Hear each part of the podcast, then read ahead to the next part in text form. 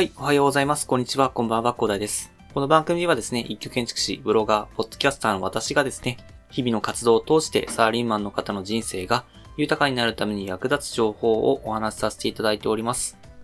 いつも聞いていただきありがとうございます。さて、本日お話しさせていただきたいのはですね、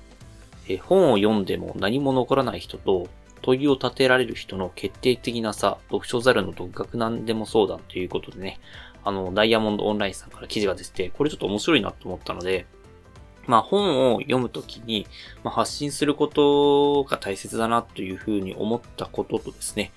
えーまあなんか共通しているところがあったかなと思ったので、ご紹介も兼ねてね、お話しさせていただこうと思います。まあまずですね、えーまあこの方がおっしゃってるのがですね、えーなんか質問があったらしいんですね。本を批判的に読む方法を教えていただきたいです、みたいなね。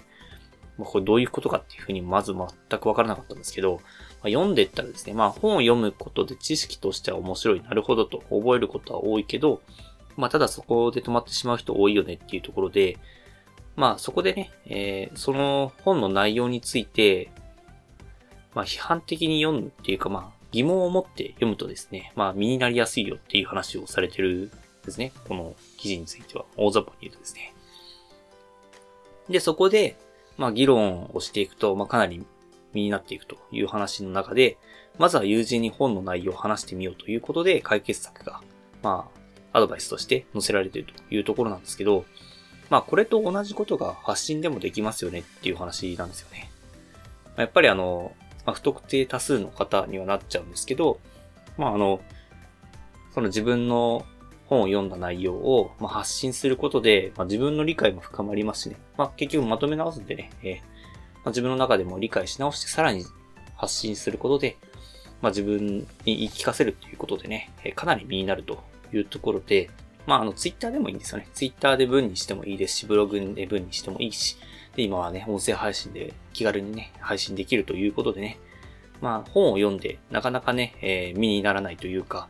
まあ、ちょっと経ったら忘れてしまうっていう経験をされた方多いと思いますんでね。私もそうなのでこんな感じでいつもお話しさせていただいてるんですけど、まあそんな感じで本を読んだらですね、ぜひね、発信すること、まあやっていただければなというふうに思いましてね。まあ、ほんとね、えー発信したことの方が思い出せると。で、覚えてるので、まあ応用できるというところがありますんでね。まあ、ぜひなんか本を読む機会がありましたらね、私も結構この配信でね、えー本のなんかおすすめの紹介とかしてますんで、まあ、それとかね、えー聞いていただきながら本とかね、興味を持った方はね、本を読んでいただいてね、まあその本を読んだら、えー何かしら発信していただけると、まあ自分の力となってね、えー今後の将来に役立っていくと思いますのでね、まあぜひね、本を読んだら発信してみるということをね、えーやってみていただきたいというところでね、まあ今日はダイヤモンドオンラインさんでね、ちょっと記事を見つけて、まあ、ふと思ったのでね、えーこれ、皆さんにお話し役立つかなと思ったので、お話しさせていただきましたね。はい。えー最後にお知らせだけさせてください。この番組ではですね、皆さんが困っている悩みとか話してほしい内容など随時募集しております。ヒマラヤで聞いていただいている方はコメント欄や Twitter の DM などでどしどし送ってください。Twitter とかのリンクは概要欄に貼っておきます。他のプラットフォームでお聞きの方はですね、Twitter で DM をいただけると嬉しいです。アカウント ID はですね、アットマーク、アフター、アンダーバー、ワーク、アンダーバー、レストで、スペルがですね、アットマーク、AFTER、アンダーバー、WORK、アンダーバー、REST です。どしどしお待ちしております。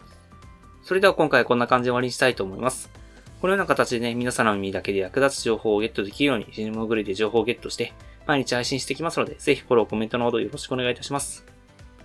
では、最後までお付き合いいただきありがとうございました。本日も良い一日をお過ごしください。それでは。